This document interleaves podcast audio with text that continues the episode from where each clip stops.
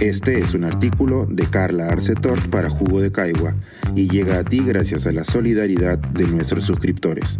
Si aún no estás suscrito, puedes hacerlo en www.jugodecaigua.pe. La ciencia no se ha mudado a Marte. La ironía de fabricar oxígeno en otro planeta mientras falta en nuestros hospitales. Por Carla Arcetort. Hace un par de semanas, los astrofísicos de todo el mundo nos despertamos con una noticia que nos llegó literalmente de otro planeta. La NASA generaba oxígeno en Marte con el instrumento MOXIE. Aunque este avance viene con la firma de NASA, corresponde a nuestro crecimiento científico como sociedad.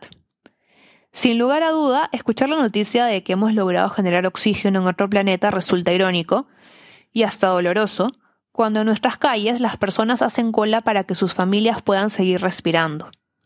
Y de este contexto nace la razonable pregunta, ¿por qué invertir tanto dinero y esforzarnos en ciencia que no es útil en lugar de solucionar los principales problemas de la humanidad, hambre y salud? Aunque por lo pronto no estamos pensando vivir en Marte, la NASA se ha adelantado a generar oxígeno usando un método muy elegante.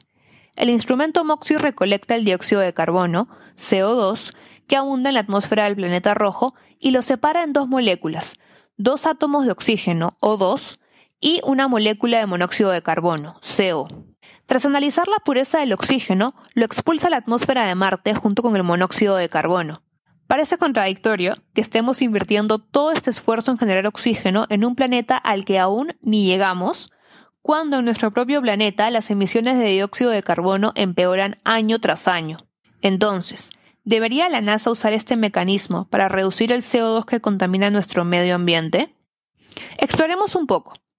En una hora el MOXIE, que es del tamaño de una batería de auto, puede generar la suficiente cantidad de oxígeno como para que un humano respire por 10 minutos. Si quisiéramos oxigenar a toda una tripulación de humanos en Marte, necesitaríamos un instrumento 100 veces más grande y potente, es decir, mayor inversión, energía y tecnología. Toda esta inversión se vuelve necesaria si queremos viajar a un planeta hostil, sin oxígeno y sin agua. Pero ¿vale la pena invertir en esa tecnología para nuestro propio planeta? No. Para la Tierra no vale la pena invertir en un super MOXIE. Y no me malinterpreten, no es que los científicos consideremos que importa más el avance científico en Marte que en nuestro planeta. Todo lo contrario, los humanos ya tenemos la ciencia y elementos que necesitamos. Contamos con los agentes más potentes, efectivos, además de gratuitos, para generar oxígeno a partir del dióxido de carbono y de manera masiva. Los árboles. En una hora, cada árbol produce en promedio cuatro veces más oxígeno que el MOXIE. Y lo mejor, no liberan monóxido de carbono. Ahora, si no es para mejorar las emisiones de carbono, ¿por qué no usamos el MOXIE para abastecer centros médicos en lugar de desperdiciarlo en Marte? Simplemente porque no es eficiente y rentable. Para generar oxígeno medicinal, como el que utilizan los pacientes hospitalizados con COVID-19, usamos el proceso de absorción con cambio de presión, PSA por sus siglas en inglés. Mediante este proceso, el aire del ambiente se filtra, separando el oxígeno del nitrógeno que se queda atrapado en filtros por acción de la alta presión del proceso.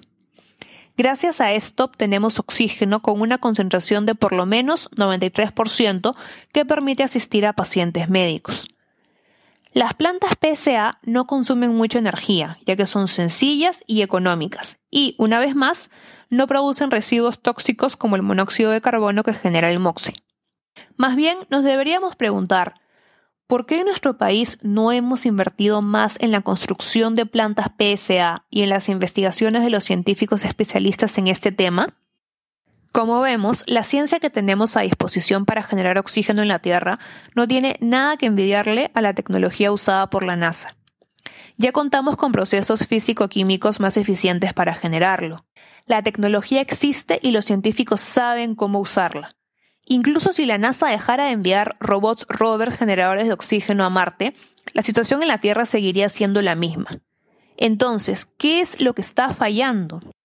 Para un óptimo desarrollo de la sociedad y de la especie humana es vital visibilizar y posicionar a todas las áreas de la ciencia por igual. En este caso, el desarrollo de las ciencias espaciales contribuye al conocimiento y al éxito de nuestra supervivencia como especie. Dejar de invertir en una rama de la ciencia para darle más atención a otra aumenta la probabilidad de que crisis futuras nos vuelvan a encontrar desprevenidos. Estamos fallando en un paso clave, generar políticas públicas de inversión para una distribución masiva y equitativa de los beneficios de todas las disciplinas.